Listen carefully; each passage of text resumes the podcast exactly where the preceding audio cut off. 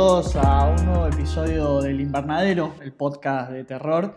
Eh, seguimos en nuestro recorrido por el continente asiático, es como si hubiese una fuerza gravitacional que mantiene este podcast en ese continente. Estuvimos por la India, Taiwán, Corea, Japón, también Indonesia, ya recorrimos varios países. Esta vez nos salimos de nuestro formato tradicional de discutir una película, nos vamos a estar metiendo a discutir una serie, en este caso una producción de Netflix, Ju-On, que acá se conoció como El Grito, una serie que bueno, trata de explorar los orígenes de lo que vimos en esa película. Mi nombre es Jesús Allende. El mío es Alejandro Giribone. Así que dale preparado. Bueno, este, vamos a. Hoy es un piloto de ver cómo nos sale discutir una serie. Sí, la verdad que sí. Vamos a ver cómo nos sale. Creo que, esta serie un poco nos ayuda porque en cierto punto, no sé por qué es una serie esto, más que nada por su duración. Podrían haber sido una película larga o, o dos películas.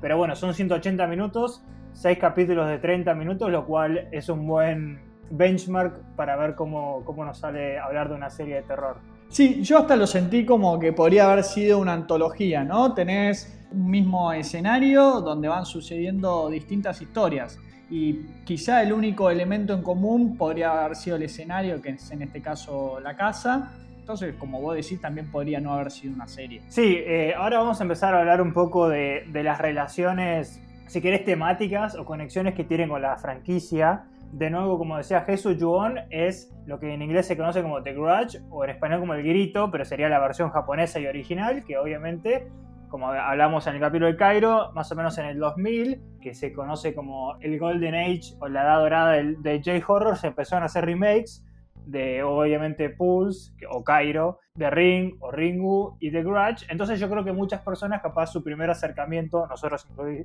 incluyéndonos, fue con el remake. Pero hay muchos de los elementos que vemos en esta serie que Jesús recién nombraba que son centrales a la esencia de que es la serie. Y eso lo vamos a ir hablando en un ratito. Pero, pero sí siento que podría ser una película tranquilamente de capaz dos horas y media, no tres, pero igualmente se da para, para poder hacer el binge watch en Netflix, de verla de corrido toda o por lo menos de a tres, de tres capítulos. No es algo que recomiendo igual, yo para mí es un capítulo, me, los vi, me hice mini maratones de dos episodios cada uno, son además muy cortos, pero bueno, ya discutimos bien cómo es el J-Horror, que es quizá un tanto más pausado, más atmosférico, entonces no le recomiendo a nadie a menos de que quizá a, riesgo de, contraer una gran depresión o ese abismo del existencialismo de los temas que trata la cultura japonesa. Creo que al igual que vos, yo llegué al grito eh, a través del remake. Bien, me voy bien atrás hacia los 2000 que vinieron pegadas, porque vino primero el remake de La Llamada, que creo que fue lo que puso el foco en Occidente en lo que era el terror japonés, con ese gran remake que fue la versión occidental con Naomi Watts. Y bueno, y después vino pegada el remake de El Grito, que yo igual eh, personalmente soy más fanático de, de lo que se hizo con La Llamada que con el grito. Pero bueno, acá es un poco entrar de vuelta no solo al origen de los personajes y las historias de esta película, sino eh, al origen de dónde se hizo esta producción. Sí, de nuevo algo que no me acuerdo si lo hablamos en uno de los capítulos, cuando, bueno, Jesús lo estaba viendo, yo la vi apenas salió, creo que el 6 de julio, 7 de julio, y bueno, Jesús lo estaba viendo más pausada, como, como decía, y creo que en un capítulo mencionaste que eh, era una producción, la primera producción original de Japón, o sea, Netflix Japón. Eh, entonces, bueno, ya hay gente como que conoce las raíces de, esta saga, entonces es mucho más cercana a lo, que, lo que realmente fue. De hecho, creo que hay partes de los guionistas que, trabajaron en películas de J. Horror como Dark Waters, que sabemos que la debemos, pero la queremos ver, o inclusive las Ringu originales, las japonesas. También tuvo la participación de Screaming Mad George, que es una especie de eminencia en los efectos prácticos en Japón y que bueno, volvió para esta producción que bueno, después lo vamos a hablar un poco que tiene un tinte más gore de lo que fueron las cintas originales. Esas son las primeras cosas que bueno, cuando nos metamos más de lleno voy a tratar de, mencionar que... Em, hay muchos elementos que, se, que se comparten, pero el tono es distinto, es mucho más real o qué sé yo, no real, pero anclado en algo más físico como podría ser algo que nos viene acostumbrando el cine de terror francés, que, es súper violento por momentos, pero yo creo que, se adapta bien con lo que trata Yuon, ¿no? De, una maldición que no, no, cesa contra nada. Pero si querés, lo que me gustaría hacer un ratito es hablar un poco de cómo se origina Yuon ahí en los 2000. Es una saga que, si no es por, ¿cómo se llama? La de Jason, eh, eh, ¿Cómo se llama la de Jason? Viernes, 13, ¿no es? Viernes 13, sí. Sí, Viernes 13. Si no fuese por Viernes 13, creo que es la saga con más iteraciones que tiene.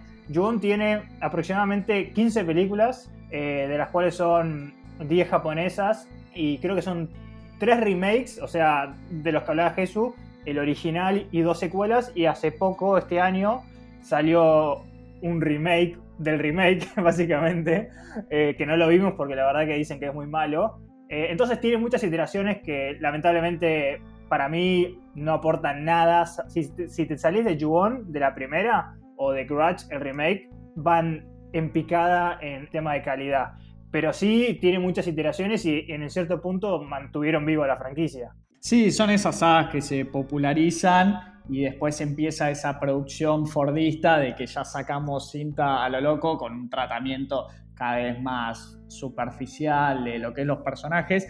En el caso justamente de Yubon, creo que también eh, son historias que no las podés exprimir más de lo que es el material original. Entonces, hacer 15 películas de esto es una, una locura, eh, porque es muy difícil reinventar la historia, ¿no? Sí, es muy difícil. Creo que las primeras cinco películas porque también esto ahora lo voy a explicar cuando, cuando explique un poquito la historia. Originalmente la idea que dio Génesis está en manos de Takashi Ishimutsu, que es el director y creador. Él iba a una escuela de cine en Tokio donde él estaba bajo la tutela de, quien a partir de ahora es de nuestros directores preferidos, que es Kiyoshi Kurosawa. Y hizo un corto, ¿no? Eh, como típico estudiante de cine y a Kiyoshi le gustó mucho ese corto para lo cual como que lo, lo fogoneó o, lo puso en contacto con gente para que haga un corto un poco más extenso para que esté en una antología como podría ser el, no sé, VHS, ¿no? Pero obviamente los 90. Y entonces ahí hizo el corto que se llamó 44444, bueno, muchos cuatros, que básicamente fue como el origen de Yuon. En función a eso, se ve que le gustó mucho a la gente de esta antología, le pidieron hacer, estamos en los 90, acuérdense, esas películas que eran directo a VHS, y ahí la pegó.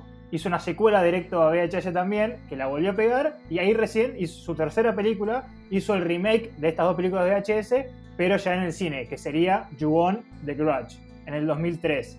Eh, y bueno, y después ahí se fue a Estados Unidos con todo lo que ya más o menos dijimos. Para los que no recuerdan, Kiyoshi Kurosawa es el director de, de Pulse o Cairo, ya vayan a escuchar el episodio donde analizamos bien a fondo ese tema. Así que tuvo un gran maestro, una gran escuela de cine, nada más ni nada menos con una especie del Hitchcock japonés para aprender lo que es el cine de terror y bueno, las características muy específicas que tiene el cine japonés en especial. Pero bueno, hay muchas, ahí está lleno de casos de historias de terror que arrancan como corto, lo vimos también en Baskin, película de Turquía, que arranca como un cortometraje y bueno, a medida de que el director tiene las posibilidades de saltar, hace finalmente el largometraje, donde bueno, también tiene las dificultades de tener que estirar una historia de que era por entre 5 y 15 minutos a hora y media.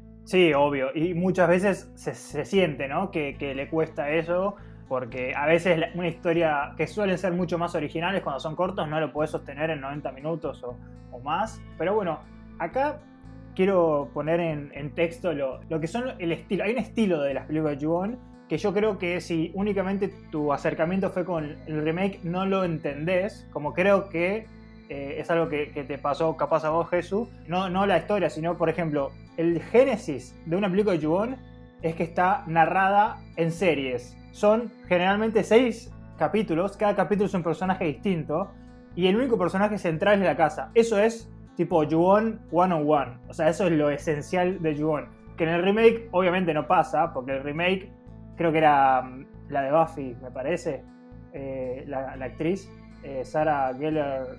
Sarah Michelle Geller, sí, sí, que además que viaja a Japón, o sea, lo único que hicieron para tratar el material original es que por lo menos el, está a diferencia de la llamada que está seteada en Estados Unidos, creo que en un momento viajan a Europa, puede ser, o no sé si a, a dónde es que viajan, en el remake con justamente Buffy, la casa vampiros, se trasladan a, Japón y bueno, tratan por lo menos de cuidarlo por ahí, por más de que la protagonista es una actriz eh, norteamericana. Yo creo que no se podía hacer de otra manera, no sé muy bien cómo, cómo le fue también a, a The Ring, dado que en definitiva, esto lo hablamos en el capítulo de Cairo y el folclore japonés. Tanto el fantasma o la presencia de Yuon, que es en Japón es Sadako, es un onryo. Básicamente es un fantasma japonés anclado en el folclore japonés. Entonces, si lo sacás de Japón, sería muy difícil justificar narrativamente por qué existe y por qué no es un fantasma o demonio típico occidental.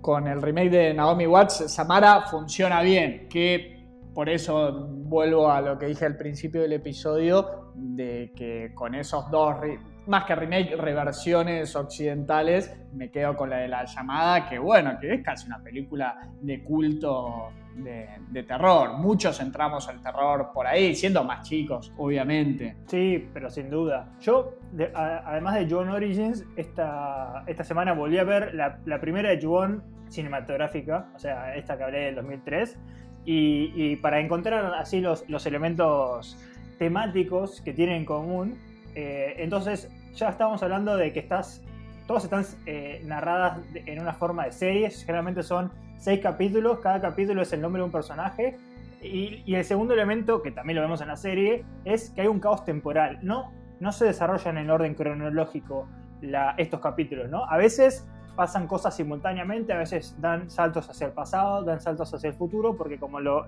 que hablamos antes, hay una ausencia de un, de un protagonista en esta, en esta saga.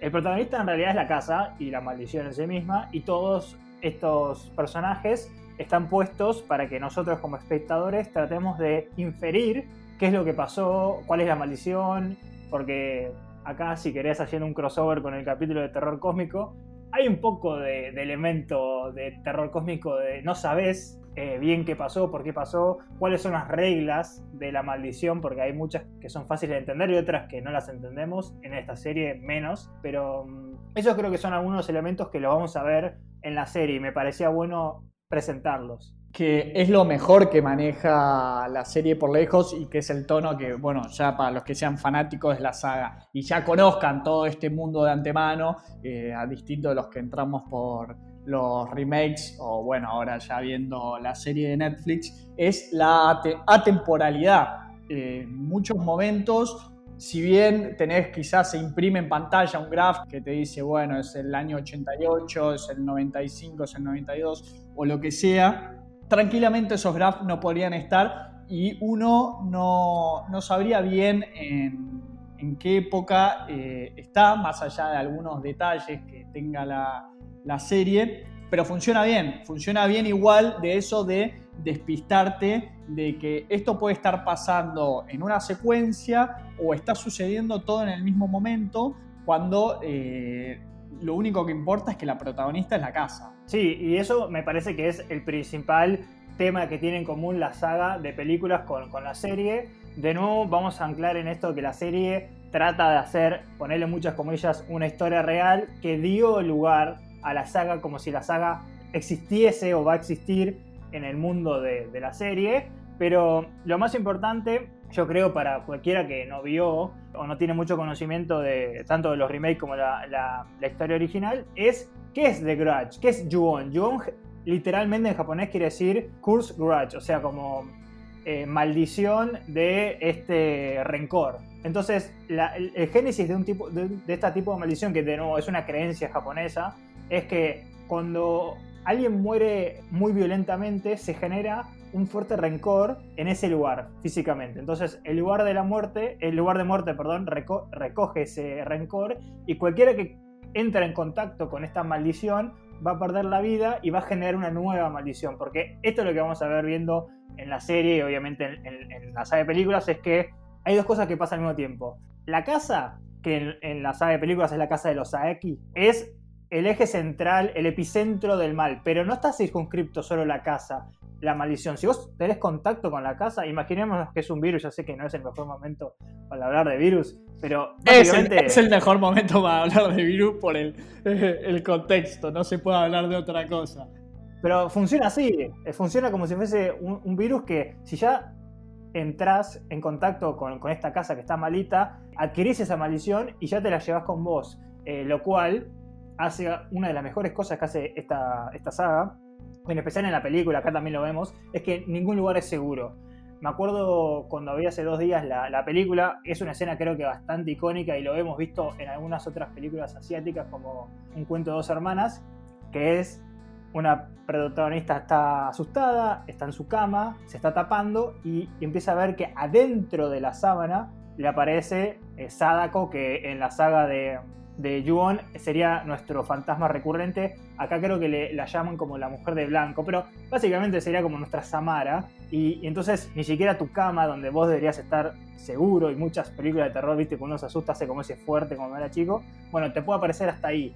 Eh, entonces yo creo que eso es lo más importante que tiene esta saga y la serie es que ningún lugar es seguro, ni tu cama, ni tu ducha, ni tu casa, ni afuera de, esta casa maldita. Sí, que es lo que mejor maneja el terror japonés, de poner terror en lo cotidiano. Lo tenés en la llamada del espíritu que te sale del televisor, bueno, mucho el tema de manejar los espacios en los baños, pero te puede suceder eh, dentro de un auto, que es algo que en The Hunting of Hill House yo vi que se replicó y le vi una clara influencia al terror japonés de eso de que un espíritu te aparezca cuando nada, eh, mismo estás en un shopping haciendo compras o lo que sea y la presencia puede estar ahí, como bien hablabas del virus, algo que se te pega y va con vos a todos lados. Es importante esto que marcás de cómo se inicia toda esta serie con un ciclo de violencia. Hablábamos ¿no? de esta casa protagonista, pero es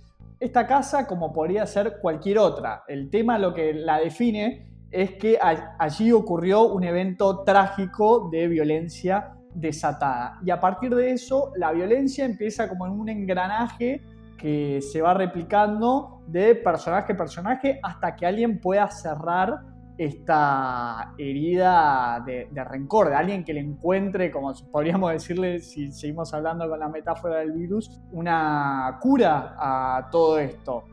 Entonces, a mí yo lo, digo ya más a modo personal de que quizá en los remakes que le ponen el grito, quizá la traducción más acertada de lo que es esta película debería llamarse el rencor, quizá, ¿no? Que es eh, la idea que maneja toda esta saga. Y además es literalmente, en, tanto en japonés como, como en inglés, The Grudge quiere decir eso, así que no sé bien por qué se perdió eso en la traducción.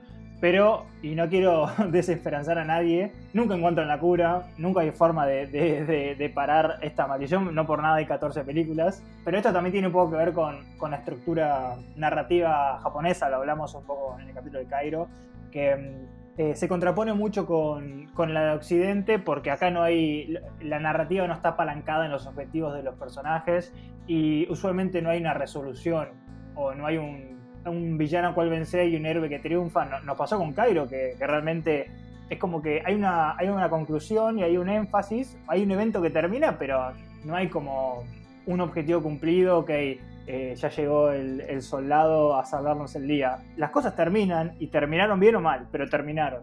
Los personajes por lo general siguen sus rutinas, siguen en la vida cotidiana con esta presencia que es parte de su vida y lo adoptan para sí y como bien decís, puede terminar bien o mal, pero bueno, los acompaña, no, no pueden salirse de eso.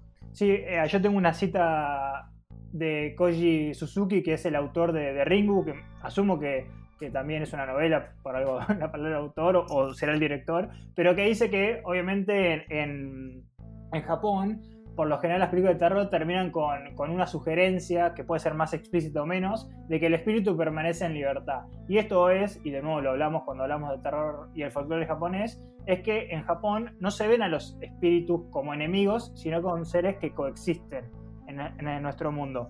En este caso en particular, tanto en Ringo como en, como en Yuon, estos son espíritus vengativos porque son onryos o yureis, así que claramente son, buscan buscan un mal, buscan extender esta, este rencor, a diferencia de si quiere los, los fantasmas de Cairo que eran más ambivalentes. O sea, estos claramente tienen un objetivo, pero, pero sí, eh, muchas de las películas no terminan encontrando una forma de pararla y esto habla un poco a, este ciclo, porque el rencor es algo muy tóxico, es algo muy contagioso que nunca encuentra una forma de, terminar.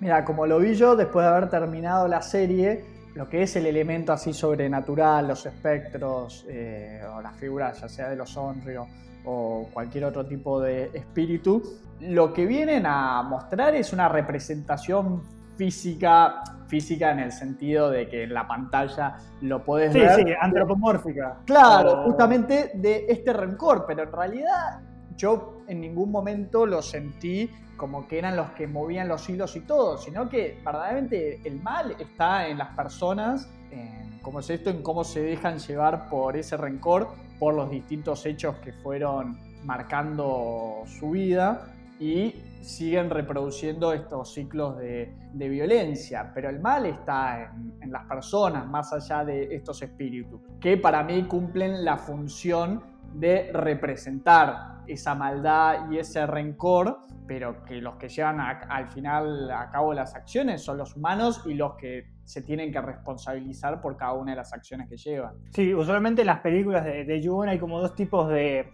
de manifestaciones, ¿no? A veces es literalmente eh, el Onryo con quien se origina la maldición y otras veces es cuando uno está contagiado, entre comillas, de, de este rencor asesina o, o perpetúa la violencia, entonces ahí está siendo un actor.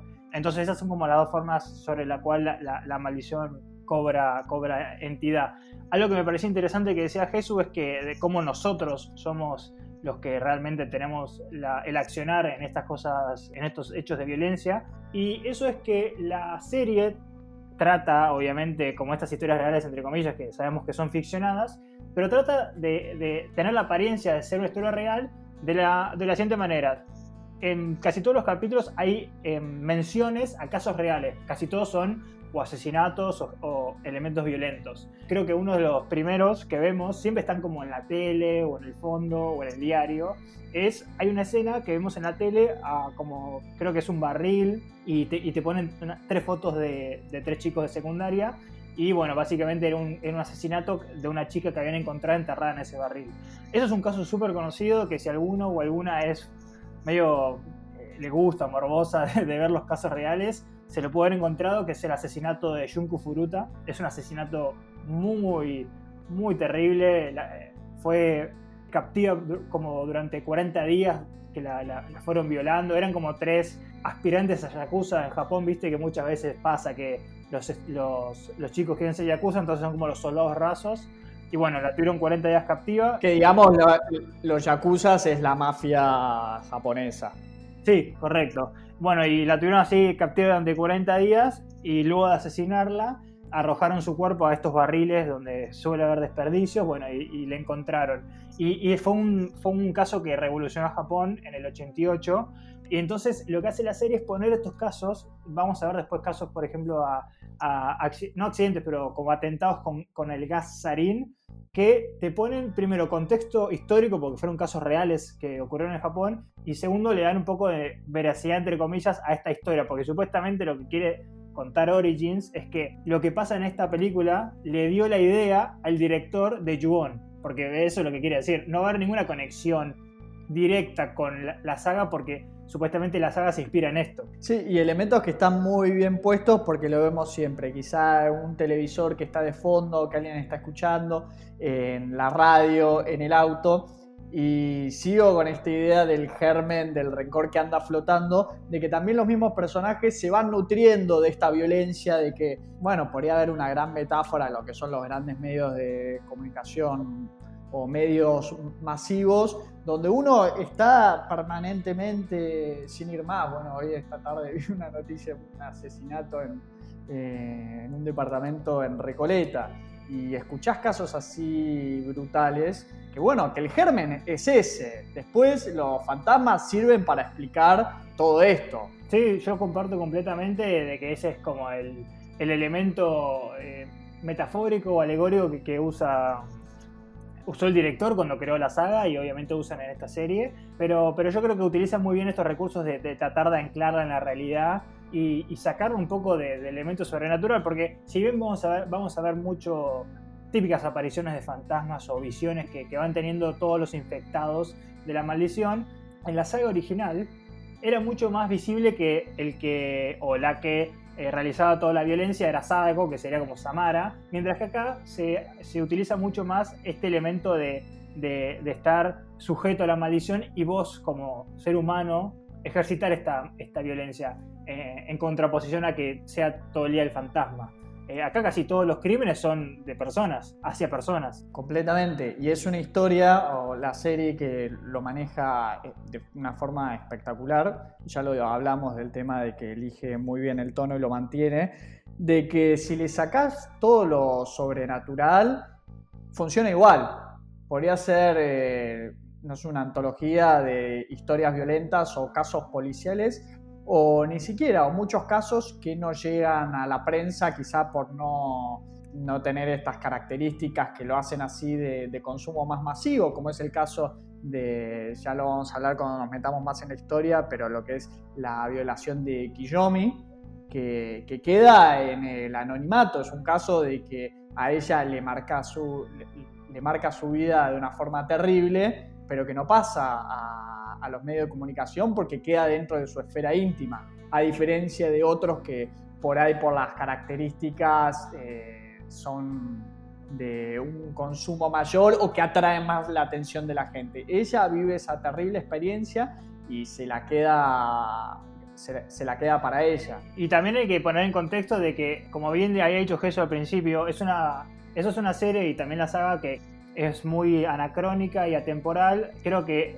el gran, la gran porción de los capítulos pasa entre el 88 y el 97 y también hay que tener en cuenta ese contexto social y mismo el rol que tiene la mujer en Japón y, y capaz por eso Kiyomi no, no, intentó hacer nada para exponer esto, aunque yo creo que ahí más el elemento narrativo y si quieres acá sí arrancamos a hablar de la serie, que sería el primer caso, que sería el de Kiyomi, que es esta chica adolescente en, Japón, que va con estas dos amigas o conocidas, nunca te queda claro si son muy íntimas, eh, y usted chico. No, no, ahí te tengo un toque para poner el, el contexto del caso de Kiyomi. Ella se está, acaba de mudar a, se acaba de mudar a la ciudad, ¿no? es nueva, claro. colegio nuevo. Sí, sí. No me acuerdo cómo era el caso, si ella venía de un colegio privado a un colegio y va a un colegio público o al revés, de un colegio público a un colegio privado, pero estaba cambiando de una institución a otra y mismo llega a su primer día de clase, ni siquiera tiene, están todas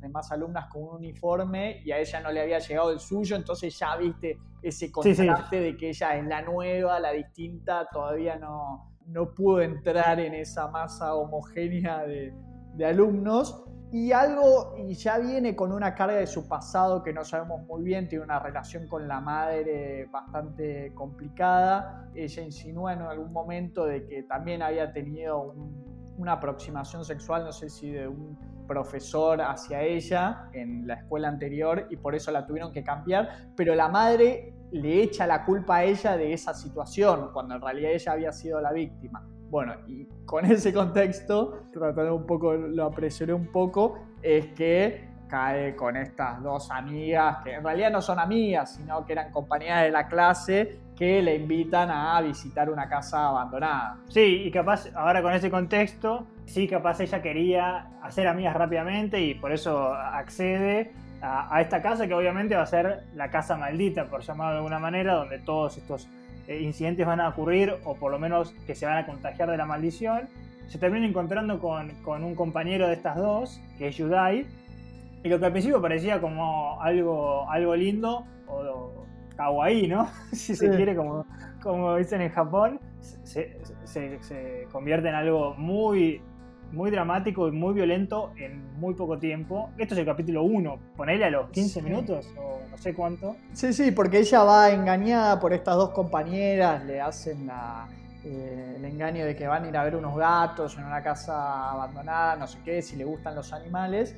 Y cuando están en camino ahí, lo toman a este Katsuji o Yudai. Estuvimos discutiendo antes del episodio eh, eh, cómo se llamaba este personaje. Y ella desconfía al principio porque están yendo tres mujeres con un tipo que no conocen, pero ve que es amigable con las amigas, entonces van. Y bueno, ahí van los cuatro a la casa y era claramente una emboscada hacia ella. Y acá, eh, bueno, pasan a Yudai o, como se llame, pasa a violarla.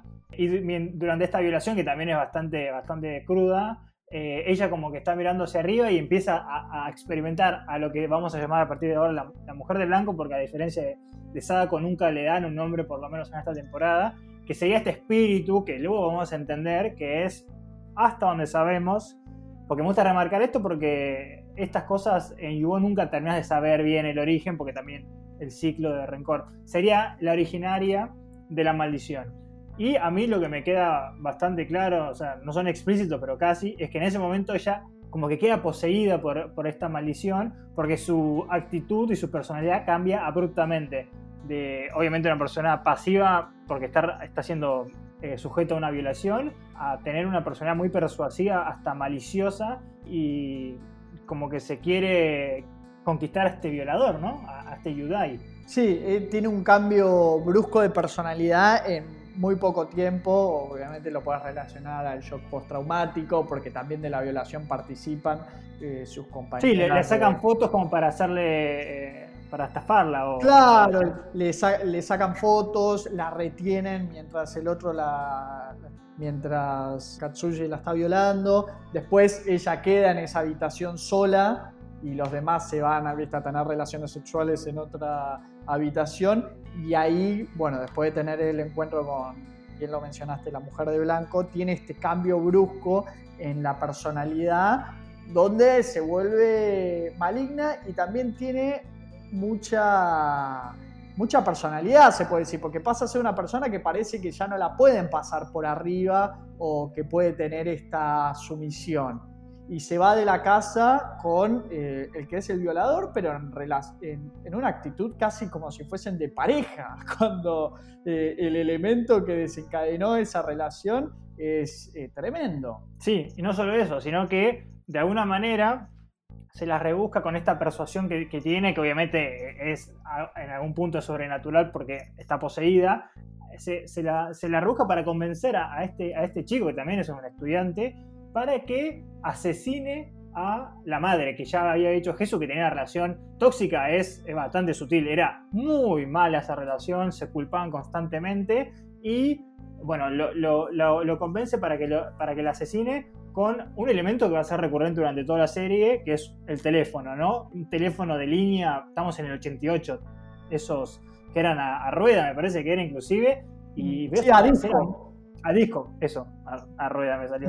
Y es una escena bastante violenta porque también como algo que me parece interesante porque te da mucha ansiedad y, creo que ocurre en dos, en dos momentos, le cuesta un poco asesinarla, ella pide como eh, piedad o, clemencia y, vos ves que sigue la violencia y sigue y es una de las primeras escenas que son muy crudas y que no son para nada características de la saga. La saga es mucho más sutil como lo que lo suele ser el J-Horror si te mata un fantasma, te arrastra fuera de cámara, pero digo, no, no, te, no, te desmembra o una cosa así.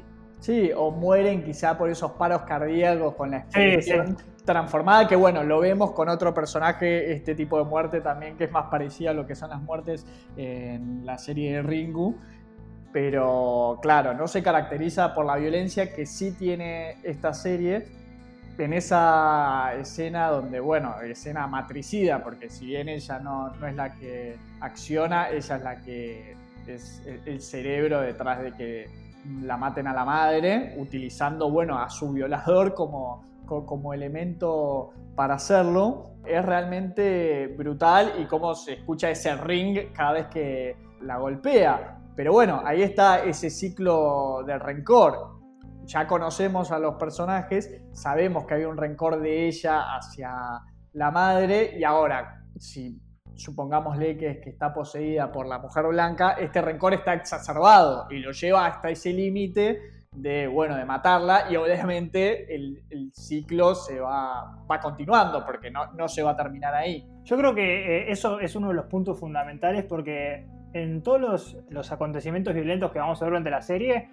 no, no, quiero poner la palabra justificación, pero hay un catalizador, o sea, hay algo que ya estaba adentro eh, inherente y capaz la maldición lo pone, pone en evidencia algo que estaban reprimiendo, porque casi todos los, los asesinatos tienen una razón de ser eh, por parte del, del, accionario, no es que de repente sale a la calle y agarre a la primera persona que se cruza por, la misma. No, es distinto, ahora se me viene a la cabeza, bueno, la película del, caso de Amityville, ¿no? Una familia se muda a una casa, un espíritu posee al padre y mata a toda la familia. Y bueno, ahí no, no hay ningún tipo de, contexto de que, claro, el padre o sea, se volvió loco por esta posición y mató a todos. Acá había un germen ya instalado de un rencor que después va a tener este desenlace brutal. Es muy inteligente la, la serie y toda esta saga en, en hacer eso, porque decís, bueno, fueron los espíritus, fueron los humanos, está siempre en esa incongruencia o esa falta de certeza de qué es lo que origina todo eso.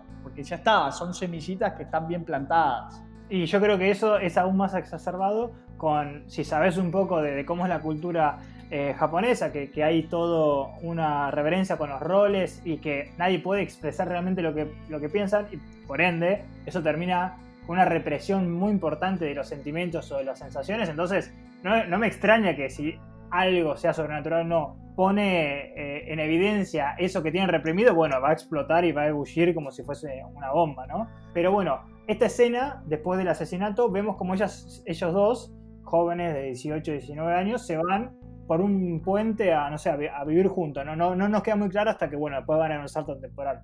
Pero me gustaría, ya que estamos en el 88, es pasar a la otra pareja, que es de Haruka y Tetsuya. Ahí, si querés, nos puedes contar un poco, Jesús. Bueno, el caso de Haruka, ella es, eh, es una celebridad, ¿no? no entiendo. Sí, una actriz, eh, me parece. Es, es, actriz, que bueno, que su primer acercamiento a lo sobrenatural es ella por habitar una casa que escucha unos pasos, ¿no? Y hace una... No más que eso, unos pasos eh, que es como si fuese alguien caminando por encima de, de su cuarto, ¿no? Como unos pasos apresurados.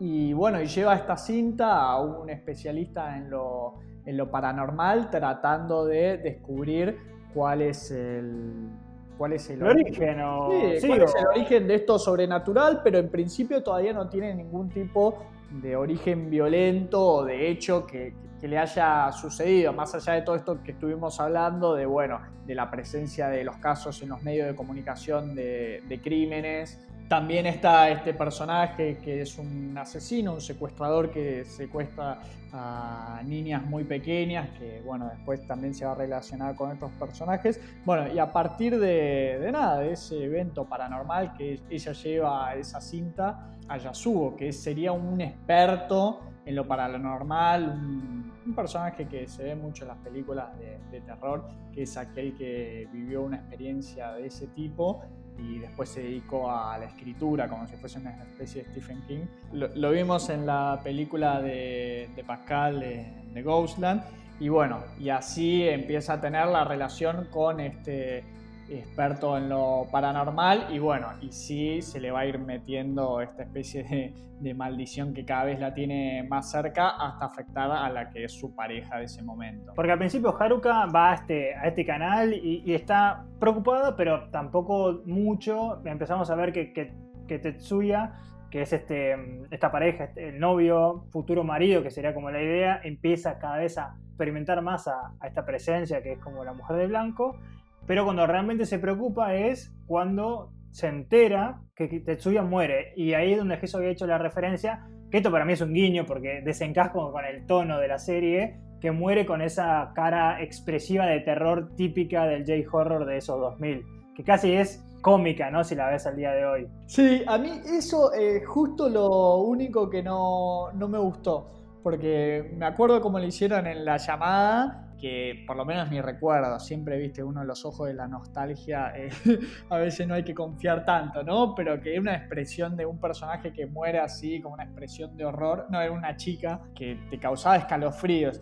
Acá cuando, bueno, cuando muere el novio de Haruka, y te lo muestran ahí en el ataúd con esa expresión así, la boca abierta, me pareció más caricaturesca que otra cosa. Sí, a mí yo creo que algo que lo he hablado con unos amigos es que me parece que The Ring y, hasta cierto punto The Grudge tuvieron la mala suerte de ser víctimas recurrentes de Scary Movie. Entonces hay cosas que ya están tan parodiadas con Scary Movie que si las volvés a ver ahora, como que tenés el recuerdo más de, de, elemento chistoso, como yo cuando volví a ver Yuon, que obviamente Yuon, la primera, está muy apalancada en Toshio, que es ese icónico chico pálido, blanco, y en Scary Movie juega mucho con eso, entonces como que ya perdió cualquier tipo de, de, miedo que capaz, inclusive el paso del tiempo ya lo hubiese negado el efecto de aterrador, porque lamentablemente, no vamos a, mentirnos, es un chico vestido,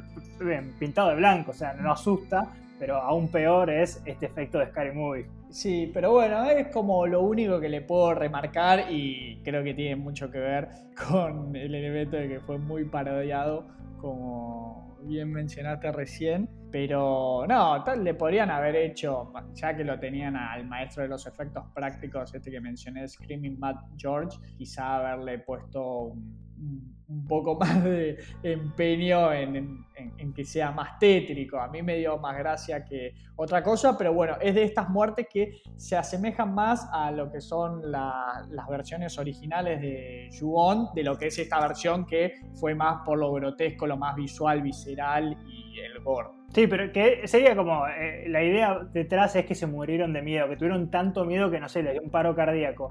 Pero vamos a hacer un salto, como es típico de esta, de, esta serie y de la saga, un salto temporal a la del 95, donde nos vamos a encontrar con dos historias. Creo que más o menos todos los, los marcos temporales tienen dos historias, a veces se empiezan a, a ver convergencias, pero bueno, ahora tenemos de nuevo a Kiyumi, que se fue con el violador, que ahora es su novio, que claramente te das cuenta que no es una relación sana, sino que están como mínimo los dos eh, con la maldición, entonces creo que eso es, como el, nexo que los mantiene y ya capaz perdieron noción de su ser, pero tienen una, criatura, ¿no? Que se llama Toshiki, que acá no sé si tiene algo que ver el tema de los nombres o no, pero me, parece como mínimo interesante que se llame Toshiki, que es muy parecido a Toshio, que como ya dije es el niño icónico de Yuon, está en todas las Yuon, entonces bueno, capaz hay un juego de palabras o capaz estoy analizando demasiado. No, no, creo que sí, porque amagan mucho de. Apenas aparece el personaje de Toshiki, yo dije, bueno, el Yugon, los orígenes, todo esto va a desembocar en que este niño es la, eh, criatura que conocemos de las películas originales eh, del grito.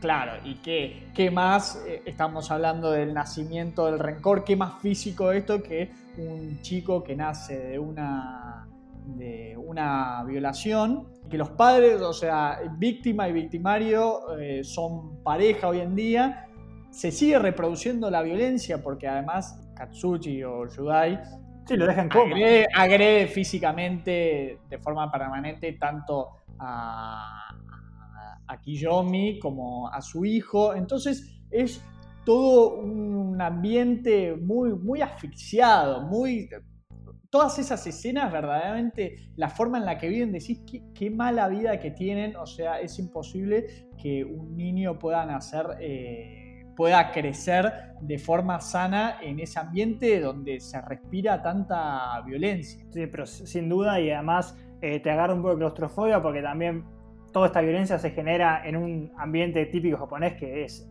chiquísimo. Muy charrado. Un sí, un ambiente característico es una mansión a comparación de estas cosas. Y, lo que había dicho antes es que, bueno, eh, Yudai, o como, como queramos llamarlo, eh, en, esta, en este rencor que, o esta maldición que no puede frenar, se pone iracundo y agarra un teléfono de nuevo y lo, lo, muele a, golpes a pobre Toshiki al punto que lo internan y aparentemente está como un estado de, coma inducido o, no, no está respondiendo, ¿no? Entonces desde ese momento ya va a estar ahí Toshiki, que yo creo que va a ser un personaje como mínimo importante porque por algo lo dejaron ahí, lo dejaron vivo porque tranquilamente lo podrían haber matado y hizo quedado más evidente la maldición, este rencor.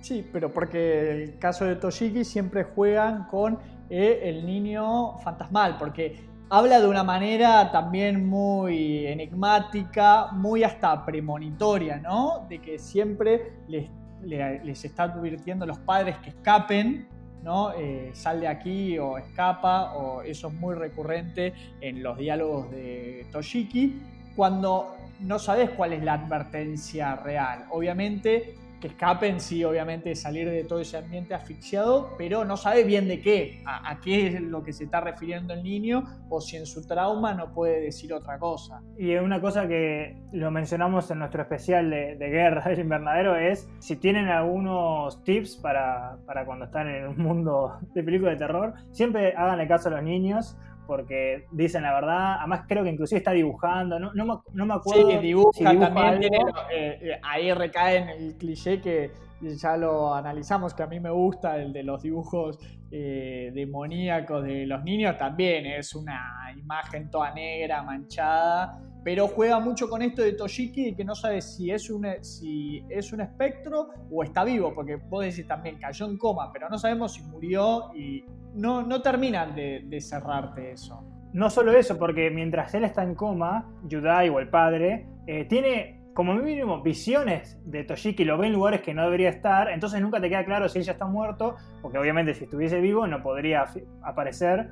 Eh, sí podemos interpretar que son visiones porque él está maldito, porque el padre está maldito, pero bueno, de nuevo, son esas, esas incógnitas que no van a ser resueltas como mínimo en esta película, eh, perdón, en esta serie, pero lo más importante es que, bueno, después eh, Yumi, que es la, Yomi, perdón, que es la, la, madre, eh, vemos que se rebusca la vida siendo una, prostituta em, con extranjeros, ahí vemos que no nos queda muy claro si ya no, están viviendo juntos con con el padre porque, bueno, se vuelven a encontrar, lo cual llega al asesinato, ¿no? De, de hacia Yudai, que, que, lo ahoga en una, de nuevo, lo termina ahogando en, de nuevo, en la claustrofobia acá juega muy fuerte en, algo que no sé, no sé qué es, porque no es una bañadera, no es nada, no entra nadie ahí, y lo termina ahogando.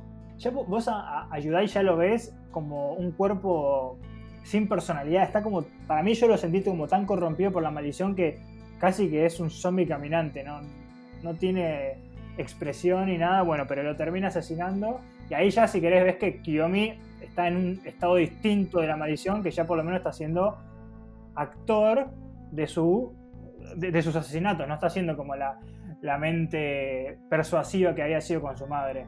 Sí, porque hasta ese momento, hasta que bueno, hasta que finalmente se libera de este personaje siniestro, pero que a la vez es el padre de su hijo. Entonces, entendés que tiene una relación de una simbiosis completamente siniestra, porque Kiyomi vive de la prostitución, que la tiene que ejercer en su propio departamento, ahí en el que vive con su hijo y con, bueno, con Yudai.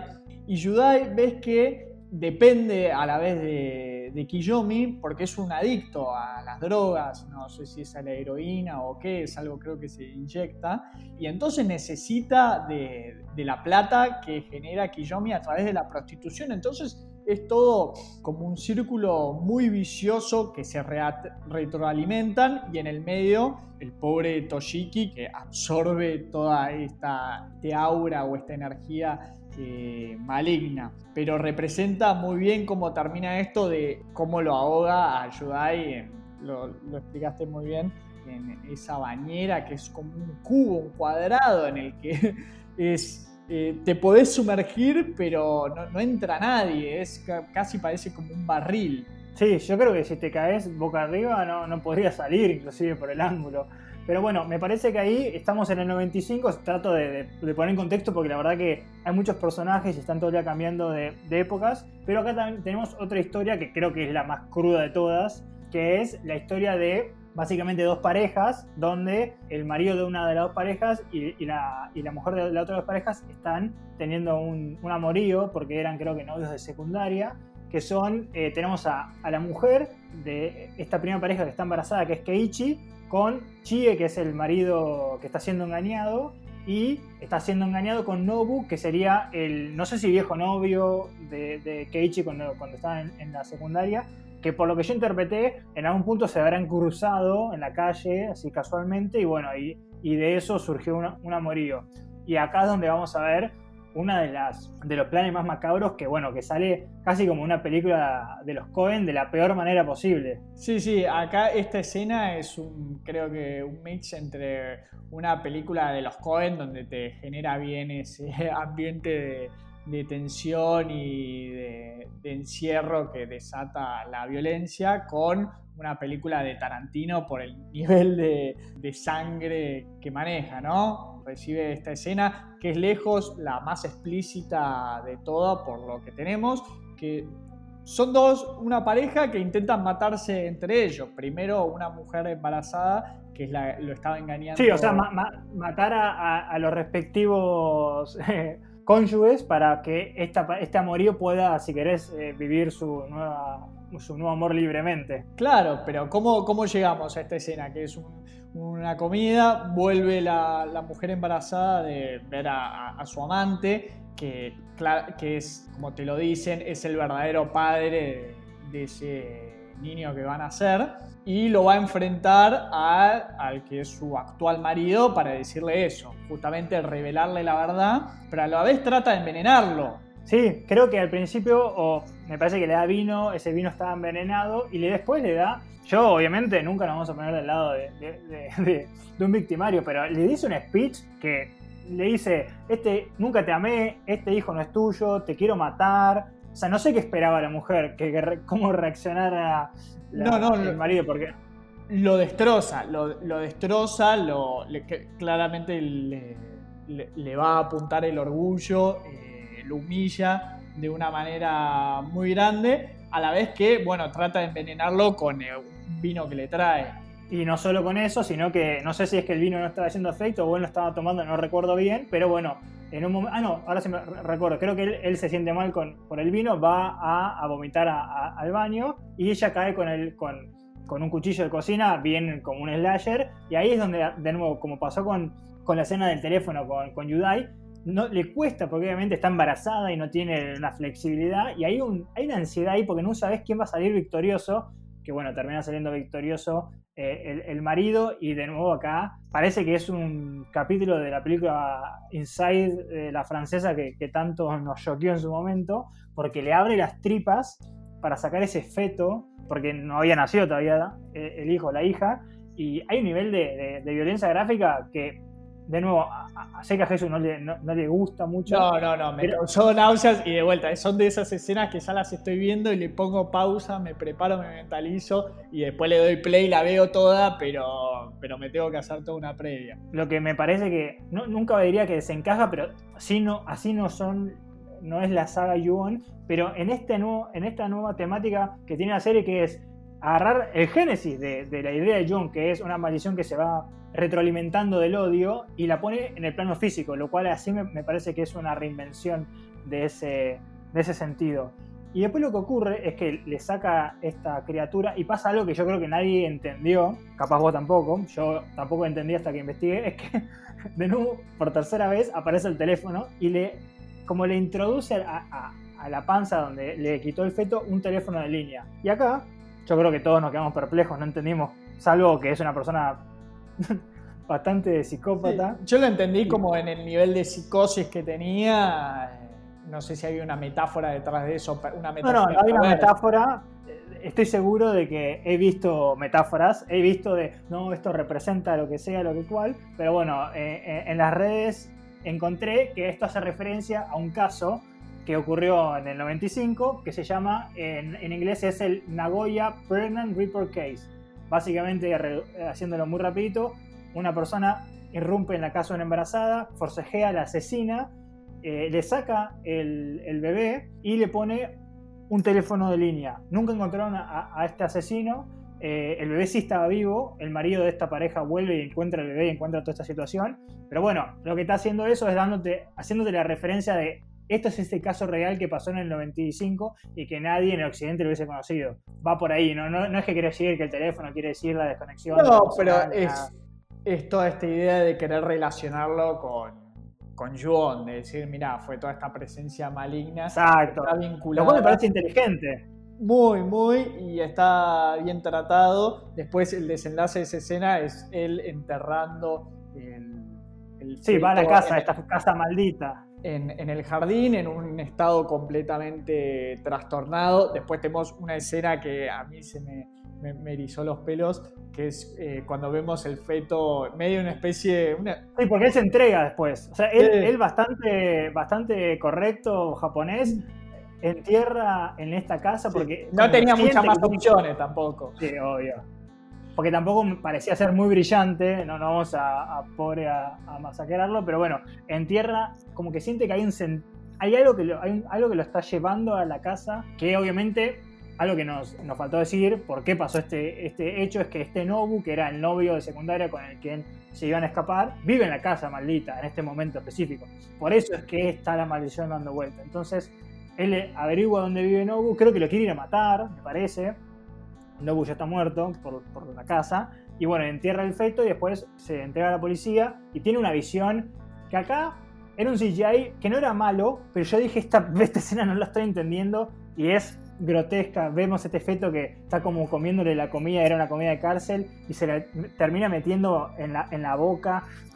¿Estás? ¿Decís? ¿Qué? No entiendo. Es que más que CGI yo lo vi, parece un clay motion. Sí, ya viste como el de Fantastic Mr. Fox o eso viste que, que se va moviendo Me- a mí sí me gustó el efecto me, me causó es una visión que no sabemos si es una visión o es verdaderamente que ponen el elemento sobrenatural de decirte mira acá hay una criatura maligna que se está moviendo y él verdaderamente la está viendo y esa manito que se le mete primero por el labio y después intenta meter la cabeza que es como el, nada, es el feto queriendo volver a, al vientre, en este caso no no existe el vientre paterno, pero yo lo que interpreté es que el verdadero padre era él. Pero bueno, eso ya más interpretaciones que otra cosa, pero una escena que es muy explícita. Y, es esto que, que de nuevo, que, que te, que te trata de, de- de acomplejar porque no entendés bien si tiene un simbolismo o si tiene algo adentro de la narrativa. Pero bueno, ya con esto vamos a pasar al último año, que es el 97, dos años después, y tenemos la última pareja, que es Tomuku y Asaku, son eh, una pareja joven, ella embarazada. Ahora cuando vayamos al origen de todo, vamos a ver que hay una razón por la cual los niños, el embarazo está todo dando vuelta porque no parecen ser víctimas aisladas. Pero bueno, es una pareja joven, se muda a la casa esta de mm, maldita, ella escucha muchos ruidos eh, de noche, no puede dormir y un día el marido baja como para ver si había ocurrido algo y acá es donde hay otro elemento que no lo hablamos hasta ahora, pero ahora lo voy a hablar, que es que se encuentra, se mira con, con Chi, con este asesino de la, de la esposa que le puso el teléfono.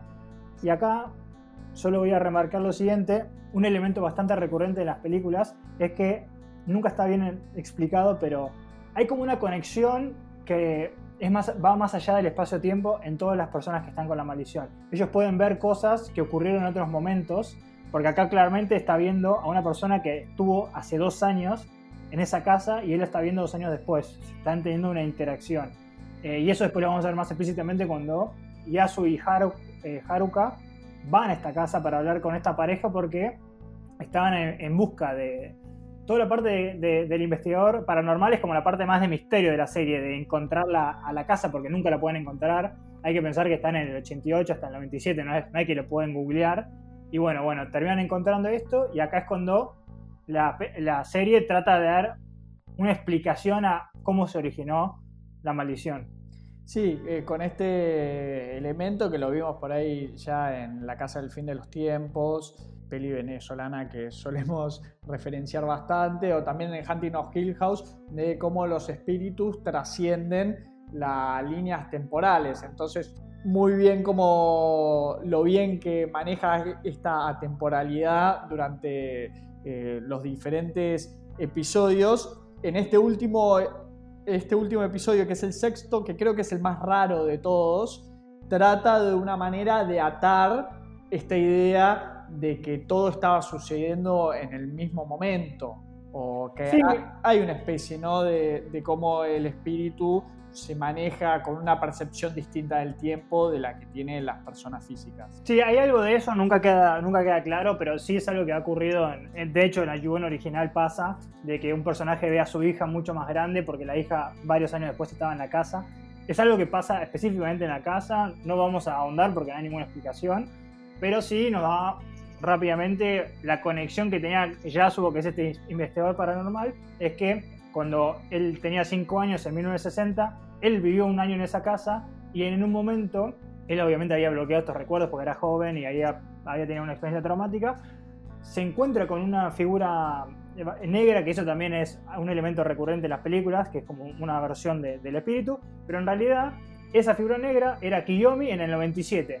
No vamos a entrar mucho en detalle porque todos vieron la serie ya, pero bueno, tiene que ver esto que como que todos experimentan lo mismo al mismo tiempo, pero son diferentes temporalidades, pero se pueden cruzar. Y lo que te cuentan al final de todo es que todo originó en el 52, que había una chica que había sido secuestrada por un hombre, que la violó, la, forzó a tener su hijo en, el, en el ático y luego aparentemente la asesinó. Y ese sería el origen de la maldición. Y lo que te termina contando la serie es que Haruka cree haber encontrado la, forma de terminar la maldición, que es enterrando, creo que era la cinta donde tenía los sonidos. Y el, final final de la serie es que, en Aún hay más, este espíritu de este violador en el 52 la termina atrapando de nuevo con este juego de, los, de los, tiempos. Y así termina la serie que no, no terminas de entender bien qué pasó. Yo creo que era un cliffhanger a lo que sea que llegue a pasar si hay una temporada 2. Claro, y todo esto de lo que creemos que son espíritus malignos, quizá eh, podrían ser en realidad... Eh, recuerdos proyectados, que se van proyectando en la casa en distintos momentos y lo que uno toma como un espíritu en realidad es lo que está viendo un recuerdo que se está materializando, que podría ser un recuerdo que viene del futuro, que podría ser eh, así una quizá una incongruencia temporal porque tendría que venir sí o sí del pasado, pero son proyecciones que vienen del futuro o al revés, recuerdos que se proyectan del pasado al futuro y que de alguna manera eh, desencadenan eh, eventos que no se quedan solo en la proyección, sino que generan algo que es quizá potenciar este círculo de, rencor. Sí, pero lo, que me gustaría cerrar con esto era que si, si alguno que, o alguna que, que escuchó lo vio no entiende algunas cosas, está perfecto porque claramente dejaron muchas eh, semillas para una posible temporada o, como habíamos hablado en, cómo es la narrativa japonesa, queda, interpretación, porque hay cosas que no cierran todavía y veremos si cierran en una segunda temporada en el caso que exista, pero como una especie de origen o de reimaginación de la saga Yuon, a mí me parece que cumple muy bien. Sí, también yo me voy con un balance positivo de lo que fue la serie y bueno, acá este experimento de estar discutiendo una serie en vez de una película de lo que estábamos acostumbrados en los episodios anteriores, que bueno, como bien mencionaste ahora, también es imposible abarcar todo porque son muchas historias, eh, no cierran todas, que es algo que nosotros siempre lo remarcamos como positivo, de que a veces no es necesario cerrar todo, más cuando tiene estas complejidades o capas temáticas o dramáticas que, va tratando el guion. Pero eso fue Juon, la serie, eh, discutiéndola en el invernadero. Sí, Juon Origins la pueden encontrar en Netflix, así que espero que les hayan gustado y no tenemos nada previsto, como ya sabido, pero sé que ahora en los primeros días de agosto van a empezar a estrenarse películas, así que probablemente saquemos algo de ahí o siempre tenemos nuestro archivo del horror. ¿Nos recordás las redes, Sale? Sí, nuestras redes son en Twitter el invernadero H1, ahí tenemos links a todas las cosas.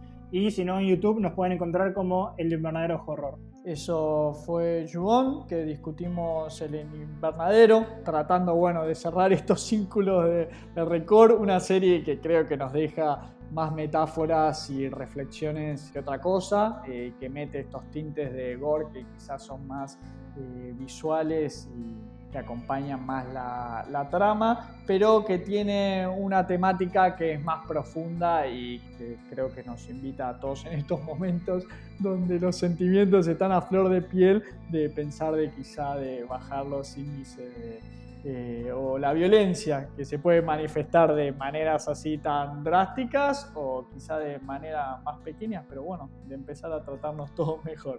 Sí, sin duda. Eh, yo, de hecho, solo cerrando, que hace poco había terminado Last of Us Parte 2, que, que también es una historia de, violencia y, las cosas que engendra la violencia y, como que te reflexiona, ¿no? A, respirar y a frenar. Así que bueno, es como mínimo nuestro mensaje para la comunidad. Mi nombre es Jesús Allende. El mío es Alejandro Giribone. Y bueno, todos a respirar más y bajar, bajar un poco los humos. Dale, chao, chao. Los esperamos hasta la próxima.